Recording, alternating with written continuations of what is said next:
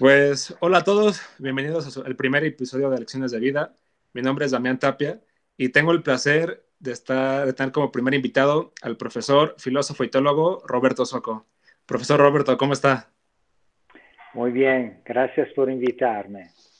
No, gracias a usted por venir. Pues mire, como verá, uno de los objetivos de, este podcast es conocer la historia detrás de, la persona, de, del profesor o el diferente tipo de personalidades que se aparezcan durante este podcast. Y pues me gustaría empezar por ahí. Eh, ¿Hay alguna cosa en específico que cree que lo haya marcado durante su infancia? ¿Algún momento o algo que le dijeron sus papás o algo que pasó en, su colegio o algo que, que, cree que lo haya marcado un poco o de lo que tenga memoria eh, un poco más presente? Sí, algún momento, no sé, excepcional. Yo, yo cuando era, era joven soñaba con, con ser futbolista. Eh, soy aficionado del, del Milan. Okay. entonces he dedicado gran parte de, la, de, mi infancia, mi adolescencia a jugar al fútbol y hasta un cierto punto tenía también una cierta esperanza de, eh, de, de, subir a ligas mayores, pero eh, tuve una, un infortunio eh, bastante grave que me, me, dejó prácticamente, me parece, seis meses sin jugar y prácticamente esto eh, acabó con el sueño. Entonces... ok, es como su sueño frustrado de ser futbolista. Así es. Pero no, no, por eso, no por eso no estoy contento de, la, de lo que hice después. Pero fue como algo que mm, sí que marcó, fue, fue como una sí, algo Oiga, profe, un, diferente. Y, y, me comentaba que estudió eh, ahí en Milán, ¿verdad? Y, y, cómo fue el proceso o cómo decidió usted venir aquí a dar clases o a trabajar aquí a, a México? ¿Cómo fue ese, ese cambio? Yo estudié ingeniería y después fui a Roma a estudiar uh, filosofía y teología y después de allí en Alemania. También estudié teología y me quedé en Alemania unos uh, siete años. Y como uh, soy sacerdote, entonces estoy en una fraternidad de misioneros, me pidieron ir de Alemania a México. Y entonces me mudé a México y después lo de, del ITAM ha sido prácticamente casual estaba buscando eh, poder enseñar y me dijeron, me hablaron del ITAM, yo no sabía que tenía cursos uh, como los de estudios generales y prácticamente me dieron esta oportunidad y me, me he quedado muy contento della, del ITAM, de la institución. Oiga, profe, y mencionaba ahorita que es sacerdote. ¿Cómo fue que se inició usted desde pequeño le llamó mucho la atención eh, toda esta parte de, la teología, de, estar, de ser sacerdote, o cómo fue que se inició? Vale, no es fácil uh, decir en pocas palabras esto, ¿no? Porque es algo complejo, pero eh, ciertamente una de las cosas que me ha facilitado eh, encontrar esta vocación ha sido eh, tener siempre una disponibilidad por lo que Dios quisiera, ¿no? De mi vida. Por lo tanto, a un dado momento he reconocido que la cosa que más me correspondía, la cosa más bella era esta. Y entonces, una vez que he reconocido esto, lo, lo he aceptado. Y efectivamente he visto que no me ha defraudado. ¿Y es un proceso difícil o, o cree que todos podríamos este, ser sacerdotes o, o iniciarnos en, en, en, ese, en esa rama de, de la, de la religión o cree que solo muy pocos pueden llevarlo a cabo? Ah, yo, yo, pienso que como cada vocación, en el sentido más amplio de la palabra, no la vocación entendida como la profesión que uno tiene, eh, se trata de reconocer lo que Dios quiere, por lo tanto, no de todos quiere que sean sacerdotes o monjas, ¿no? Quiere también que uno se case, es más bien uh, más raro ¿no? que uno esté llamado al sacerdocio o a la virginidad y lo más común es que uno se case, pero si uno lo vive como un llamado que Dios hace, reconoce este llamado y tiene una disponibilidad para reconocerlo, creo que a todos uh, Dios llama, esto sí, esto lo creo. Y es por eso que también usted se dedicó a, bueno, a la rama de la, de la filosofía y la teología, ¿verdad? Es por eso que usted también decidió estudiar esto. Y cuénteme un poco más sobre la teología para la, gente que no está tan familiarizada con esto, qué es y, y, qué se puede aprender de ella. La teología es uh, también esta que pregunta, contestarla en pocas palabras. No, tenemos todo el tiempo, profe, o sea, no, se preocupe, o sea, no, hay problema. ¿eh? O sea, usted expláyese, aquí eh, para eso estamos, para eso estamos.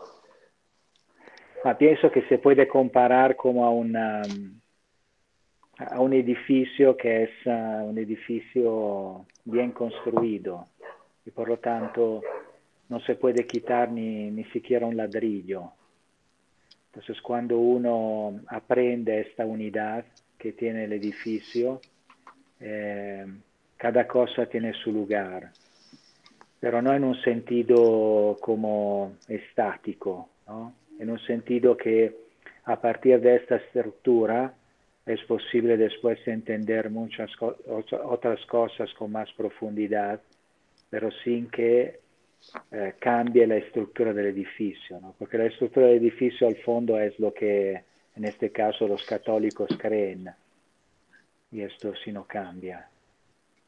Ok, entonces, bueno, digamos que en otras palabras se podría decir que también la, la religión, la, la, religión católica se va acoplando a, a cómo la moral va avanzando, ¿no? Con, con, el, con, el, tiempo, con el avance de los años. O sea, por ejemplo, antes estaba mal visto, o bueno, más bien, antes estaba mal visto la esclavitud, más bien bien visto la esclavitud. Y hoy en día, pues la esclavitud es un tema, pues es, es, un delito, es considerado un delito y, y, ya que no se practica, bueno, en teoría no se practica, pero más o menos es eso, ¿no? O sea, que la religión se va acoplando a, a también cómo evoluciona la moral, o, o sea, cree que están separadas la religión y, la, y, la, moral, o cree que, que están unidas o que tienen que estar unidas. No, yo, yo, pienso que están unidas, hay cosas que se han aclarado con el tiempo, pero también desde el primer siglo se puede encontrar eh, en la moral católica o cristiana eh, una condena de lo que es la esclavitud. Pero después que esto eh, permee la sociedad o permee la cultura, es un proceso muy largo lo, importante es que haya ya en el origen una claridad sobre la dignidad del ser humano. Y después también son procesos históricos, no son simplemente procesos uh, religiosos, ¿no? Claro. Oiga, profe, y también eh, creo que es importante tener siempre como algo más arriba en lo que, en lo que podamos creer o, o no, y por qué. Ma yo pienso que sí, porque creo que si uno quita a Dios de la vida, ¿no? dependiendo después de la fe que uno tiene, eh, queda solo Él al centro. Entonces, uh, como decía justamente Nietzsche, ¿no? cuando Dios uh, deja de existir, el hombre es Dios. Y esto me parece muy difícil uh, de cargar, ¿no? Entonces creo que la, fe nace también de un, de un, hecho razonable, ¿no? que uno prácticamente no tiene en sus manos todas las cosas y por lo sí. tanto se da cuenta de que hay algo que lo precede y, y esto es Dios. Profe, ¿y esa devoción que usted tiene hacia, hacia Dios, hacia la religión católica, cree que fue inculcada o tiene, tuvo mucho que ver con su, con su familia, por, parte de sus padres, o fue algo que usted de la noche a la mañana, por algún motivo, eh, sucedió, que se, dio cuenta y, y le trajo mucho? Ah, creo ambas cosas, ¿no? Primero la familia da lo que piensa que, que sea mejor, ¿no? Los padres dan a los hijos lo que piensan que sea mejor, pero después llega un momento en el cual los hijos deciden, ¿no? Y por lo tanto eh, reconocen para sí mismos la importancia de lo que los padres les han dado o no. Y a mí esto sí me ha pasado, cioè, en dado momento he decidido que esto que me habían dado también por encuentros que he tenido fuera de la familia era muy importante para mí y por lo tanto me he quedado con este don, decimos así, que mis padres me han dado. Ok, ok, muy bien. Y este, bueno, ahora cambiar el tema un poco más con la filosofía. ¿Para qué sirve? ¿Para, para qué cree que es importante? ¿Por qué todos o en algún momento deberíamos leer o conocer un poco sobre algunos de estos, de estos autores? La filosofía es la capacidad que el hombre tiene de cuestionarse sobre las preguntas más profundas que tiene y, de hacerlo por medio de la. Por lo tanto, creo que la filosofía sirve muchísimo porque ayuda a aclarar eh, lo que uno vive. Una cosa que sí sería importante es que la filosofía no pierda de vista la vida cotidiana, que uno la use no perdiéndose adentro de los sistemas filosóficos, sino que, no sé, como decía Séneca, como decía Cicerón, la filosofía y la reflexión sirva a la vida cotidiana y pueda formarla, pueda cambiarla, pueda hacernos más conscientes de lo que es el ser humano, de las situaciones en las que vivimos. Por tanto, yo pienso que leer siempre algo de, de filosofía valdría la pena, cualquier uh, profesión uno tenga, porque ayuda a fijar cosas, a, reflexionar sobre los problemas. Es como si la filosofía se ocupara de, de, las cuestiones de fondo y uno muchas veces en la cotidianidad está perdido en detalles. Entonces alguna vez dejar los detalles y subir y ver el panorama completo es muy, muy útil porque aclara muchas cosas y también hace ver caminos que uno puede tomar en su vida y caminos que no debería de tomar en su vida. Ok, y, esto también, o sea, desde, su perspectiva, cree que tiene que ir acompañado también de un poco de fe, ¿no? Este, para, para darle un poco más de sentido o, fuerza, o cómo lo piensa usted. Ah, pienso que la, la, razón llega hasta un cierto punto y después eh, ciertas respuestas solo uno las puede encontrar en la fe. Por lo tanto, no sé, tengo en mente el ejemplo claro de Platón o de Aristóteles sobre lo que hay antes del nacimiento, sobre lo que hay después de la muerte, a estas preguntas. ¿Cree que puede explicar un poco más eh, esa, esa idea para la gente que, que no, los ha, no tiene la oportunidad de, de, leerlos? Sí, pienso que eh, Platón conmueve, ¿no? Porque reflexiona sobre, por ejemplo, la inmortalidad del alma, ¿no? Y llega a afirmar que el alma es inmortal pero después se pregunta dónde estaba el alma antes y a dónde va después. Y, a estas uh, preguntas solo puede contestar una fe. ¿no? Él no la llama fe, la llama esperanza y son los mitos, ¿no? los mitos órficos que menciona. Eh, pero el, deseo siempre es el mismo, ¿no? El deseo es... Uh, poder tener una respuesta completa y la razón se queda, cioè nos acompaña hasta un cierto punto y después faltan respuestas. Siempre Platón en el Fedón tiene una, una página bellísima en donde dice que um, con estos argumentos que él ha presentado es como si quisiera atravesar el océano encima de una balsa y después añade, a no ser que la palabra revelada de un Dios no nos dé un medio de transporte más seguro y más firme.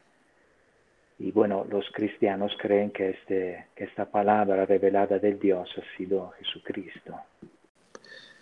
Bueno, profe, muy bien. Y pasando a otro tema, eh, ¿cuántos años lleva usted dando clases aquí en, en el ITAM? Diez años. Y en estos 10 años, eh, ¿qué cree que ha cambiado en los alumnos? ¿O si cree que ha cambiado algo para bien, para mal? Mm. ¿O qué podría usted decir de, de, las, de, las, generaciones que van llegando y que se van yendo? Eh, los alumnos de ITAN siempre son alumnos muy, muy buenos. Esta es una cosa que un profesor tiene que reconocer y yo lo, lo reconozco porque primero son gente inteligente, después es gente atenta, es gente que, quiere aprender, es gente que se empeña, es gente seria.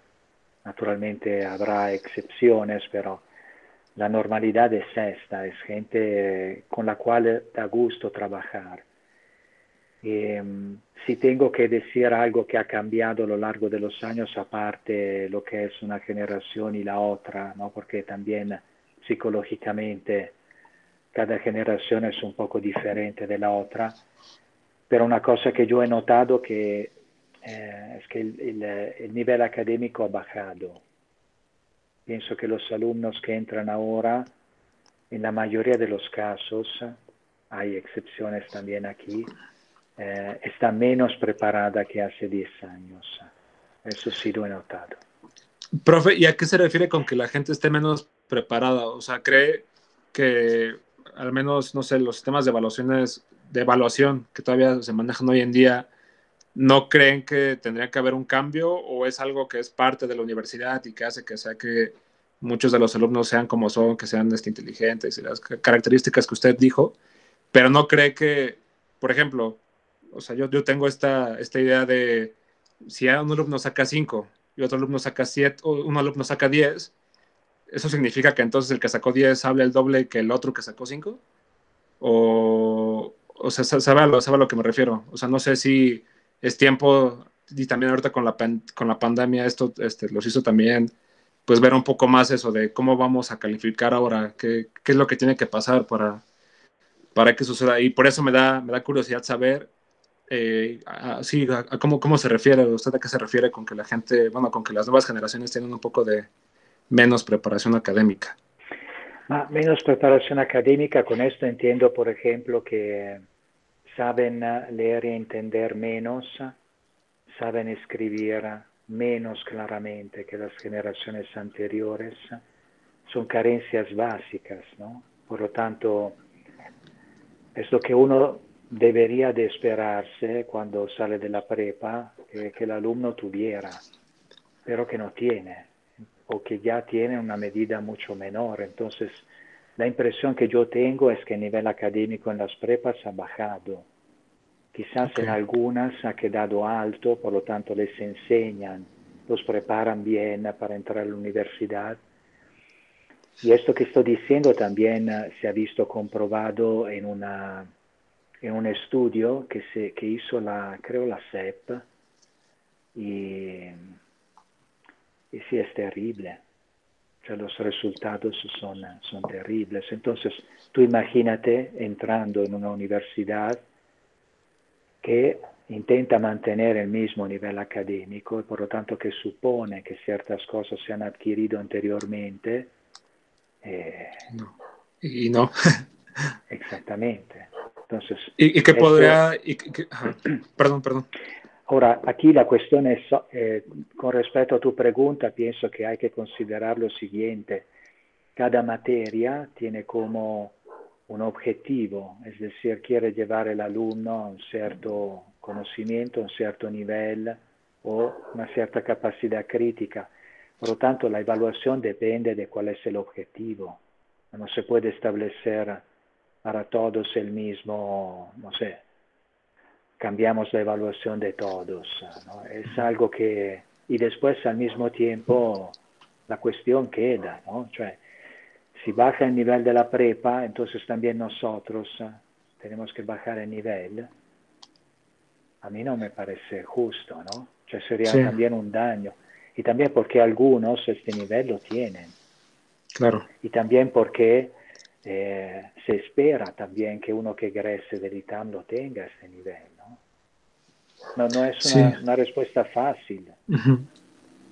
¿Y, ¿Y, qué podrían hacer las, las, generaciones que vienen para estar un, un, poco mejor preparadas? Y como mencionamos ahorita, pues esto también es problema del sistema educativo que hay en las prepas, incluso desde las secundarias y primarias. O sea, le cuento una, una historia personal. Yo cuando salí de la preparatoria, la verdad es que no tenía un claro conocimiento sobre cómo redactar bien. Eh, me refiero a redactar bien con este, a, a, lo mejor usar este, otro tipo de diferentes palabras, o sea, expandir mi, mi, vocablo, el uso de comas y puntos, y afortunadamente aquí eh, lo puedes desarrollar un poco más. No digo que soy experto porque, porque no lo soy, pero sin duda alguna sí me ha servido mucho este, al menos en ese sentido, hacerlo aquí, pero pues, ¿qué pueden hacer si también esto empieza desde atrás? ¿Cómo, cómo se pueden preparar?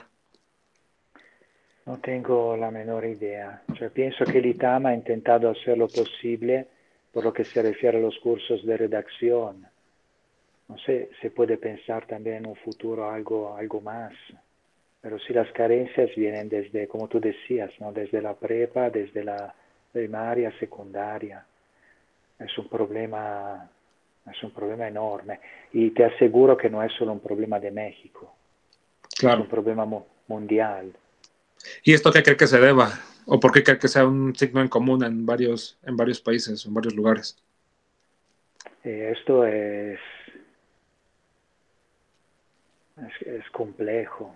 No, no, tengo una respuesta a esta pregunta, pero sí es un fenómeno que se puede notar también en Italia, también en Alemania. Es un problema. Porque también la gente que egresa de la universidad tiene lugares importantes en la sociedad, entonces considerar que esta gente eh, tiene un nivel inferior a la generación anterior o a dos generaciones o tres generaciones anteriores, cioè esto afecta la vida de un país, no es solo una cuestión personal, ¿no? Claro, y creo que también esto se relaciona con lo que mencionábamos sobre la filosofía, ¿no? Que es, es un buen momento o es un momento para para comenzar a cuestionar este, este, tipo de cosas, ¿no? Sobre pues, qué nos espera a nosotros, a, mi generación y a, las, más pequeñas, sobre pues, qué realmente va a pasar, porque, bueno, al menos con este tipo de sistema económico ya no es sostenible ni para, ni para nosotros ni para el medio ambiente, ¿no?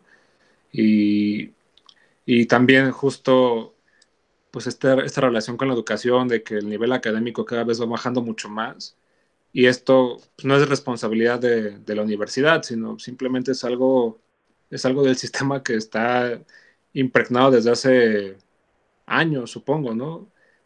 Porque no, no es un síntoma actual. Entonces, este, creo que en este sentido la filosofía, ¿no? Podría ayudar un poco. O sea, lo digo desde el sentido que las personas que tengan el, el tiempo y puedan hacerlo, pues adelante, ¿no? Pero también soy consciente de que hay muchas otras personas en condiciones mucho más precarias, mucho más vulnerables, que lamentablemente no pueden hacerlo, ¿no? En, ese caso, eh, creo que tenemos un cierto sentido de, responsabilidad social para con ellos, ¿no? Para con el resto de la sociedad.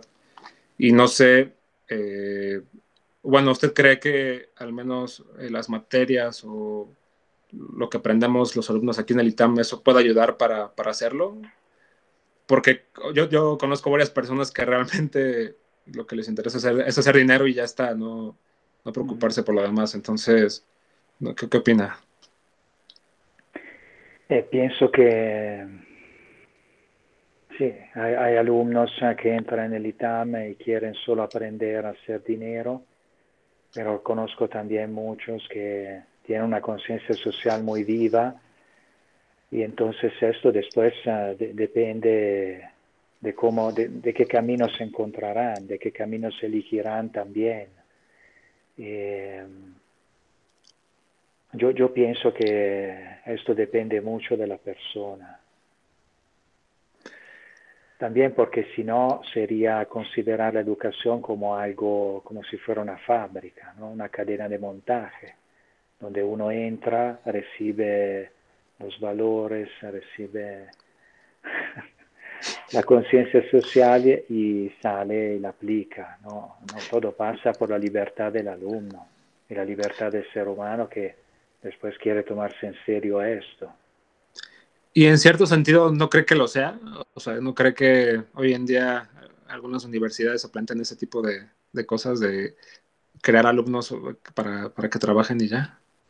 Muchos, muchos uh, piensan esto, sí. Yo ¿Y usted que no debería. Que no. Pero es así, yo, o sea, ajá.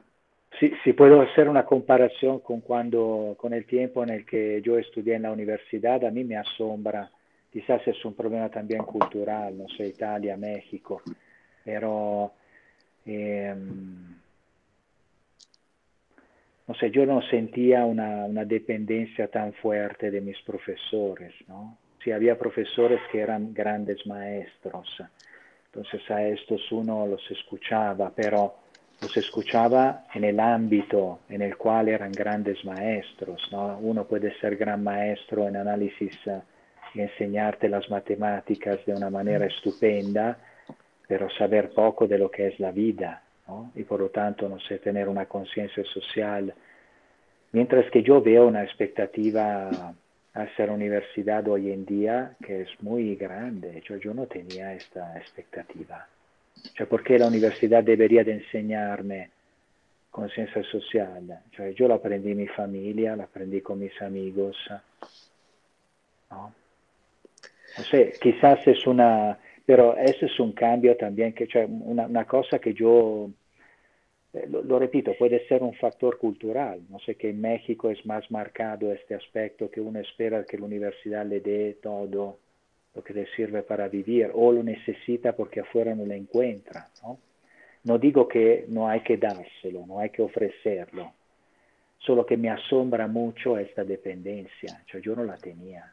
Cioè, si un profesor decía una tontería, yo decía, esta es una tontería, cioè, no tengo por qué tragármela, ¿no? Claro. no, y de hecho, bueno, creo que también eh, equivocadamente estos últimos años ha habido un mito sobre eh, el, el, educacionismo, que, lo que a lo que se refiere es que con la educación vamos a salvar todo o te espera una, una mejor calidad de vida, lo cual hay un resultado sorprendente que mencionaba que no hay una correlación entre un, un, mejor, un mejor poder adquisitivo, una mejor calidad de vida y la educación. O sea, lamentablemente eh, la situación es así y y es algo que se oye desde hace mucho tiempo, que también, o sea, incluso gente en el gobierno y, tal, siempre tienen mejoras para, tienen estas ideas de mejorar la educación, pero realmente si no mejoran las condiciones de afuera, la situación laboral, el nivel de, seguridad social, el nivel de vida, pues no, va a cambiar realmente nada, ¿no? Mm. Y eso, y, y eso eh, cree que sea como dice usted, solo aquí un síntoma de México? O, por ejemplo, ¿cómo, cómo, cómo cambió o cómo ve usted, por ejemplo, su vida universitaria en su momento con la de los alumnos ahora? ¿En qué, ha cambiado? Este aspecto que acabo de decir me parece que ha cambiado mucho. Lo repito, puede ser una cuestión de México, de Estados Unidos, en donde es más fuerte la identidad que uno tiene con, uh, con respecto a la universidad, ¿no? alma mater, etcétera, ¿no? Una identificación más marcada con uh, la institución, sobre todo la institución de estudios superiores. Y, um, cioè yo más bien esta, esta cercanía la tenía con, uh, con los amigos que, que encontré allí, ¿no? que son amigos también todavía. Y no tanto con la institución. La institución, claro, por, por lo que ha dado, ¿no? pero no en el sentido de educación más amplio. La educación más amplia uno la recibe en muchos lugares, no la recibe solo en universidad. En la universidad se encuentra de todo, se encuentra gente de izquierda, gente de derecha, gente del centro. Entonces uno aprende a conocer un poco de todo, pero no es que espera, no es, no es, que espera que desde allí. ¿no?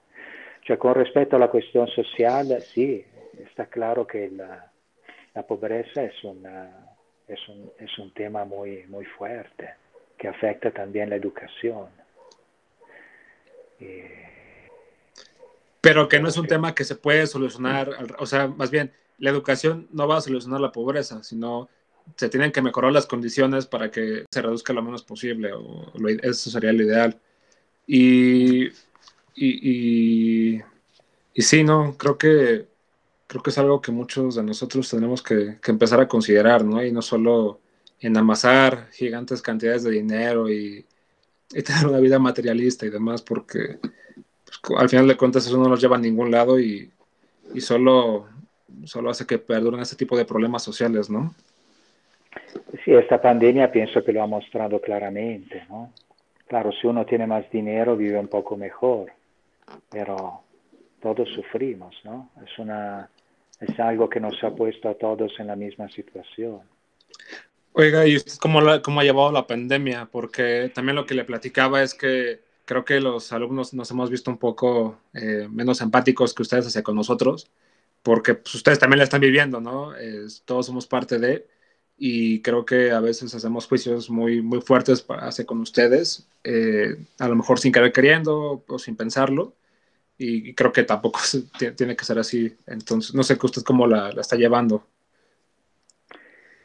Eh, yo intento también ponerme en los zapatos de, los alumnos, ¿no? Como profesor y entender lo que están uh, viviendo, porque eh, hay personas que, que sufren mucho, ¿no? que se deprimen, hay personas que tienen dificultades en la familia y tienen que vivir con la familia porque sería un gasto extra, sería inútil tener un departamento, vivir afuera. Eh, después hay la cuestión económica que también ha, afectado mucho. Entonces yo personalmente lo que intento hacer es vivirla día a día. Cioè, por, lo que, por lo que estoy entendiendo será larga, ¿no? porque no sabemos qué efectos tendrá la vacuna si realmente funciona o si una vez que todos estemos vacunados después ah, no, tendrá, no tendremos uh, posibilidad de contagiarnos. Todo esto todavía no se sabe, por lo tanto, pero supongamos también que regresemos a la vida pública, ¿no? a la vida juntos, sociales.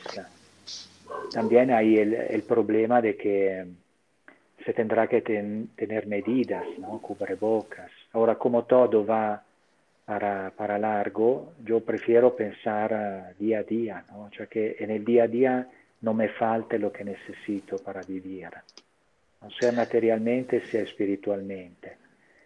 Y después de, de perdonarme y de perdonar también la gente con la que vivo, ¿no? hacer de realmente de la convivencia algo positivo y no, no padecerla, ¿no? sino vivirla conscientemente y, y, esto pienso que perdonándose es la única forma para, para salir adelante juntos.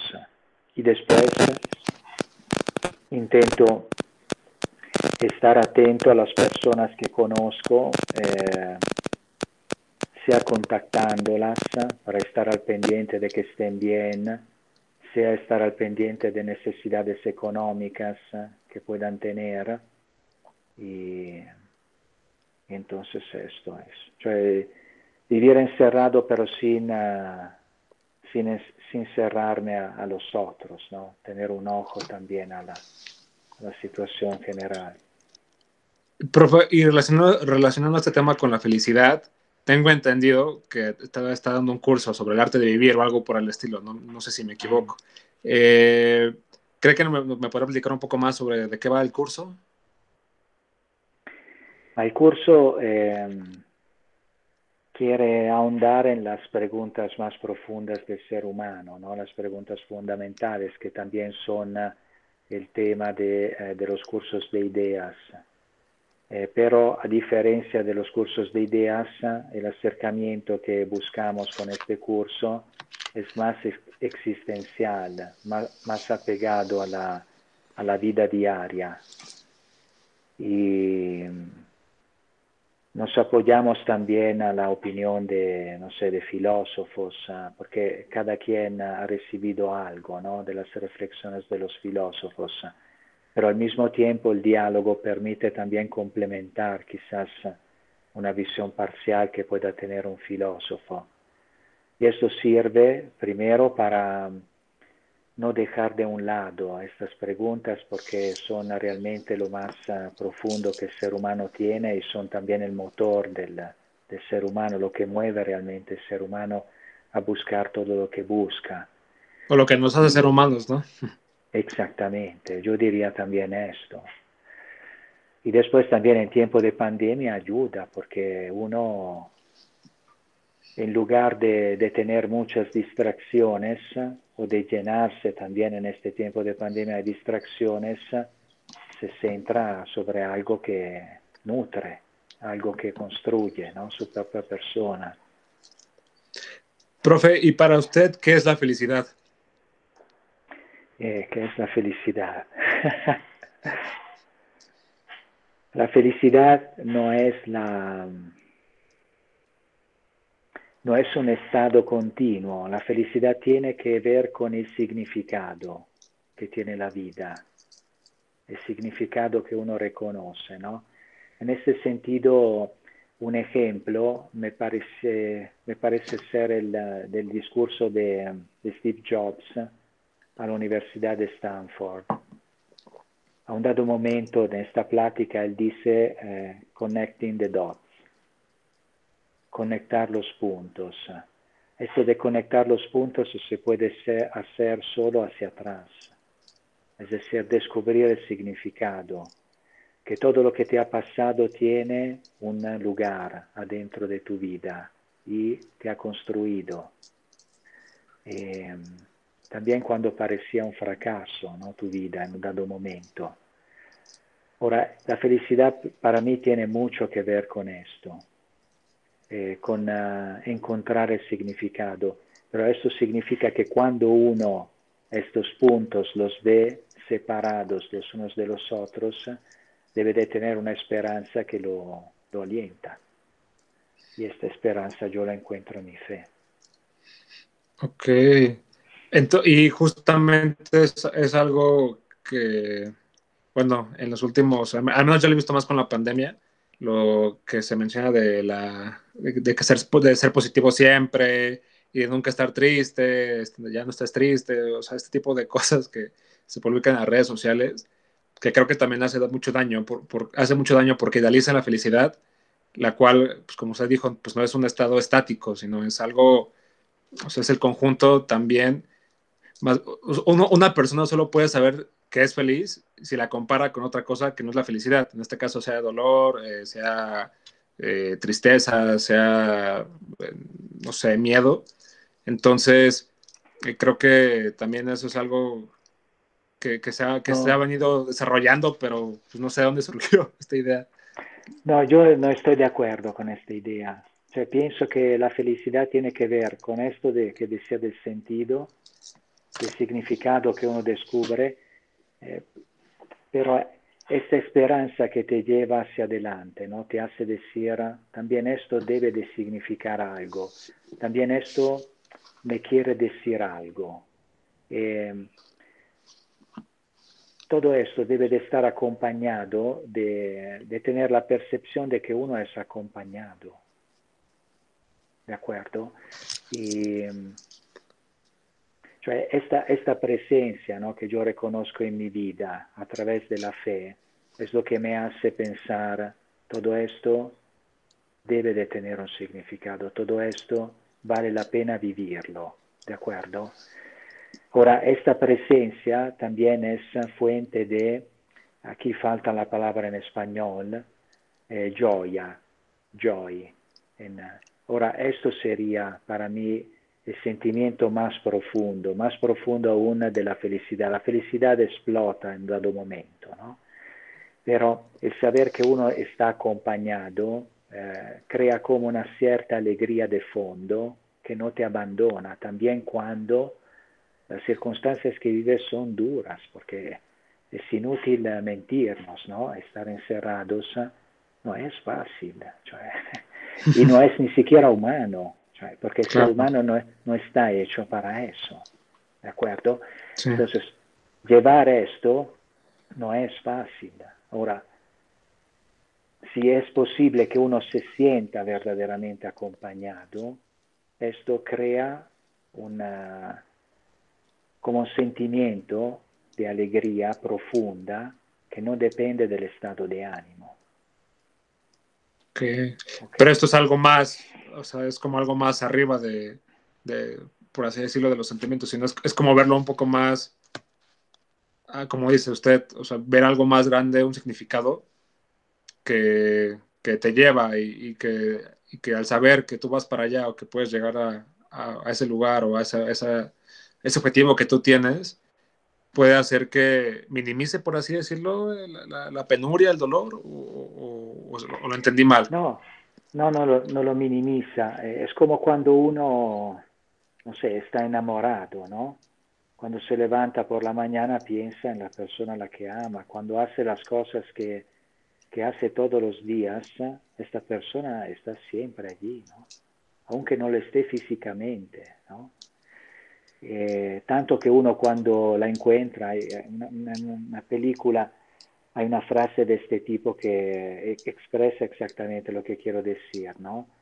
Eh, un hijo encuentra a la madre después de muchos años, la madre está muriendo y el hijo le pasa las fotografías y le dice, mira, eh, aquí estuve aquí, aquí estuve en otro lugar, ¿no? Y la madre le dice, hubiera querido haber estado contigo en todos estos lugares. Y él contesta, tú estabas.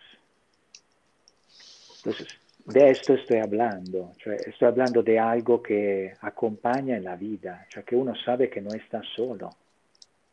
Ahora, esta presencia puede ser una presencia humana, pero puede ser también la presencia de Dios. Claro. Eso es lo que yo quiero decir. Ok. No. ¿Y, cree que eso también eh, ha hecho que, más bien, que ahora las nuevas generaciones que creo que van siendo un poco menos religiosas o menos apegadas a la religión, eh, ¿cree que por esto o tenga algo que ver con el sentido que le dan a la vida? ¿Que se basa nada más en lo material o, cree que se va por alguna otra cuestión? Ah, yo pienso que el pueblo mexicano, como también el pueblo de toda América, sea del norte que del sur, es un pueblo mucho más religioso que el europeo. Pero esto no significa que uh, se apegue a una religión. Yo pienso que en los jóvenes hoy en día no, no falta la religiosidad, falta el apego a la religión. También esto yo considero que, es grave, ¿no? porque al final eh, una religiosidad así, cioè yo no la encuentro como algo que, que pueda realmente satisfacer lo que uno más profundamente busca, pero Pero sí es un dato, cioè yo pienso que aquí hay personas que son religiosas y la, la gran mayoría lo son. En Europa no es así. No sé si ustedes han viajado a Europa, deberían de haberlo reconocido. No, la verdad es que yo, yo todavía no, yo, yo, todavía no viajo a Europa, Entonces, pero cuando yo, yo ajá. cuando irás o, o si encuentras algún europeo aquí, te darás cuenta yo pensé que era más al revés, o sea, totalmente al revés, totalmente diferente, pero órale. Y, profe, ¿cómo cree que, cómo cree que cambió la felicidad, por así decirlo, de las personas? O, cuál fue el cambio que hubo antes de, la pandemia y ahora que estamos encerrados? Eh, ¿Cómo, cómo cambia? ¿O, o qué, qué podemos hacer para, como dice, en este caso, de no sentirse desacompañado, por así decirlo. Ma eh, yo pienso que uno, no sé, espero ¿no? también que uno busque, cioè, se mueva, cioè que esta circunstancia, cioè, si, si, tengo que pensar en algo positivo, pienso a esto. Eh, si uno no me busca, voy yo buscarlo. Eh, y pienso que cada quien debería de hacer lo mismo, cioè no, no tener miedo a decir necesito, necesito compañía, necesito platicar, necesito de algo, ¿de acuerdo? Y, espero que uno también en esta situación pueda volver a descubrir de nuevo la compañía de Dios a su vida, porque al fondo uno se da cuenta, bueno, lo vemos todos los días, ¿no? La ciencia nos ha dejado un poco desamparados, ¿no? Parecía que íbamos a, producir seres humanos uh, perfectos y ahora estamos todos sumidos en una pandemia y respuestas hay pocas de la ciencia, ¿no? Entonces, el ser humano es un ser bastante limitado, ¿no? No obstante quieran hacernos creer muchas cosas, creo que a lo mejor de Dios necesitamos todavía, ¿no? Eh, ¿Cómo, cómo qué cosas? Fue la, o sea, se refiere a que nos falló por esto de, la ciencia que nos falló se refiere a esto por lo del retraso de las vacunas o, a qué se refiere más en específico con eso? A todo, cioè se sabe algo realmente certero del virus, ¿no? Eh, sabemos que ha, surgido de China, China intenta ocultarlo, eh, sabemos si se ha sido creado en un laboratorio, si se ha formado de forma natural a través del paso de este virus a unos animales, ha mutado y después, entonces, empezando con esto, después, cómo se transmite, ¿no? se transmite por uh, el aire, pero también queda en los materiales, en las superficies. No sé, respuestas unívocas uh, hay muy pocas, ¿no? ¿Funciona la vacuna? No lo sabemos. Sé, yo creo que sí, esperemos que nos dé más respuestas, pero hasta ahora creo que la, la ciencia ha jugado un papel bastante, bastante pobre, ¿no? Pero de hecho había, había una, una, imagen que vi hace poco que decía que, o sea, fue un tiempo récord para, para o sea, el avance de la ciencia que, que ha habido en los últimos este, 50, 40 años, ha sido eh, impresionante porque si esto nos hubiera tocado hace medio siglo, la vacuna tardaría en salir años, o sea, no, no meses como ahorita ya está, ya pasó un año y ya tenemos distintas... pero, estas vacunas, no sé si sabes, eh, yo leí un artículo de un biólogo ¿no? que explicaba esto de hacer las vacunas. Eh, debería de pasar por tres fases. Aquí hicieron las tres fases en paralelo lo cual significa sí. que no sabemos realmente si funciona. Claro. Porque quisieron sacarla lo más rápido posible. Cioè, yo espero que funcione, ¿no? Pero digo, al estado actual, certezas, la verdad, tenemos pocas. ¿eh? Pocas. ¿Y, y cree que, que, la fe puede sanar esos, esos vacíos? ¿O, o cómo le hace para... O, o aquí qué papel juega la fe? Sí, yo, yo no quisiera contraponer la, ciencia con la fe, pero quiero decir con esto que me parece que el ser humano eh, no es verdaderamente dueño de sí mismo, ¿no? O sea que toda esta autonomía que la ciencia ha proclamado ¿no? en los últimos años con los avances de la tecnología, me parece que no es muy real. Entonces, reconocer que uno depende de algo que es más grande que la ciencia y preguntarse quién es y cómo está en su vida, cómo entra en su vida, creo que es una pregunta que uno debería de, de tener siempre viva. Parece una pregunta muy humana, muy básica. Muy bien, pues profe, ¿qué le parece si pasamos a la sección de, de preguntas? De acuerdo. Mire, eh, Aquí preguntó Paulina Montiel. Eh, tiene dos preguntas. Eh, una, ¿qué es lo que más valora de la vida y por qué?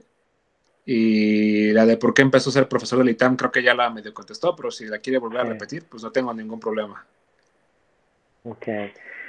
A lo que más aprecio de la vida son los buenos amigos. Son la cosa más bella que puede pasar en la vida de uno, porque porque acompañan la vida, porque te, te sostienen, porque son una, una, presencia que cada quien debería de buscar y de crear también en su vida, debería de encontrar también en su vida. Y, la primera fue un poco de casualidad, esto de llegar al ITAM, la verdad, yo no,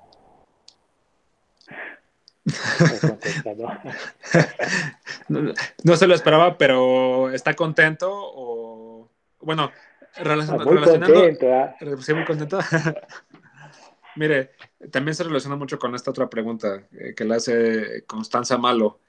Si pudiera volver a empezar, ¿volvería a hacer lo mismo que ha hecho hasta el día de hoy? ¿O se dedicaría a otra cosa? Ecco, questa è una pregunta bella. Eh, si chiama Costanza, la, la sì. persona. Sì. Sì.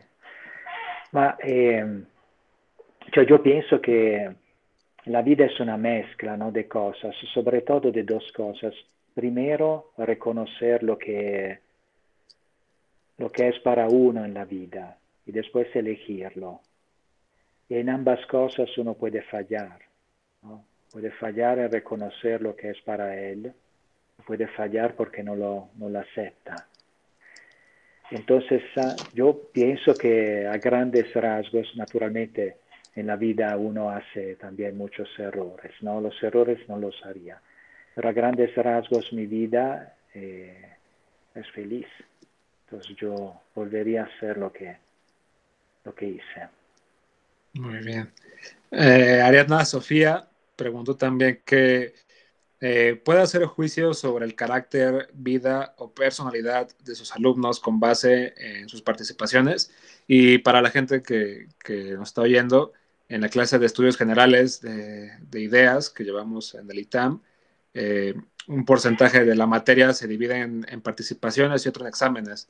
La participación vale 40% y eh, cada profesor o profesora, dependiendo de cómo, de cómo se le acomode él o a ella, eh, va califica la participación pues, de forma subjetiva. Entonces, nada más para dejarlo claro y ya.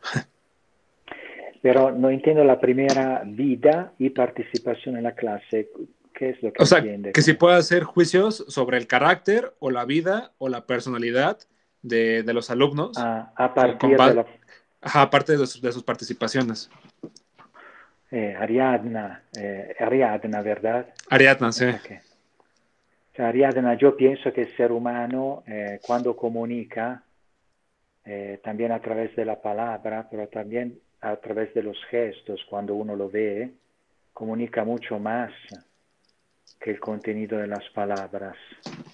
Entonces, si una persona sabe también algo de la, bueno, sabe leer la persona, sus gestos y eh, sus palabras, sí puede decir más, puede entender algo de lo que está pasando en su vida. Em, pero esto uno nunca lo da por sentado, ¿no? Cioè, aunque uno intuya que la persona esté pasando por algo, eh, afirmarlo con certeza es otro asunto, ¿no? Debería de preguntar, debería de acercarse. Pero en la medida en la que uno es atento a la vida del otro, puede, puede entender, sí, lo que hay en la vida del otro. Muy bien. Eh, Alejandro Flores preguntó, eh, más allá de lo académico, ¿qué aprendizaje espera que se lleven los alumnos cuando cursan una materia impartida por usted? Mm. Ah, yo eh, lo que más deseo es que puedan, uh, cioè dicho de una forma breve sería que sean críticos, ¿no? Pero no quisiera repetir... Uh, esto que sale ya en, uh, no sé, en los temarios de...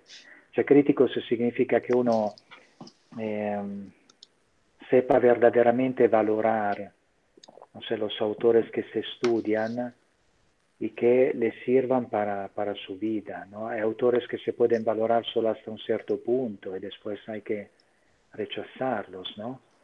Y otros uh, que se pueden aceptar más, uh, más fácilmente, más completamente. Bueno, que, que, uno pueda hacer esto, pienso que es la cosa más grande que un educador puede desear.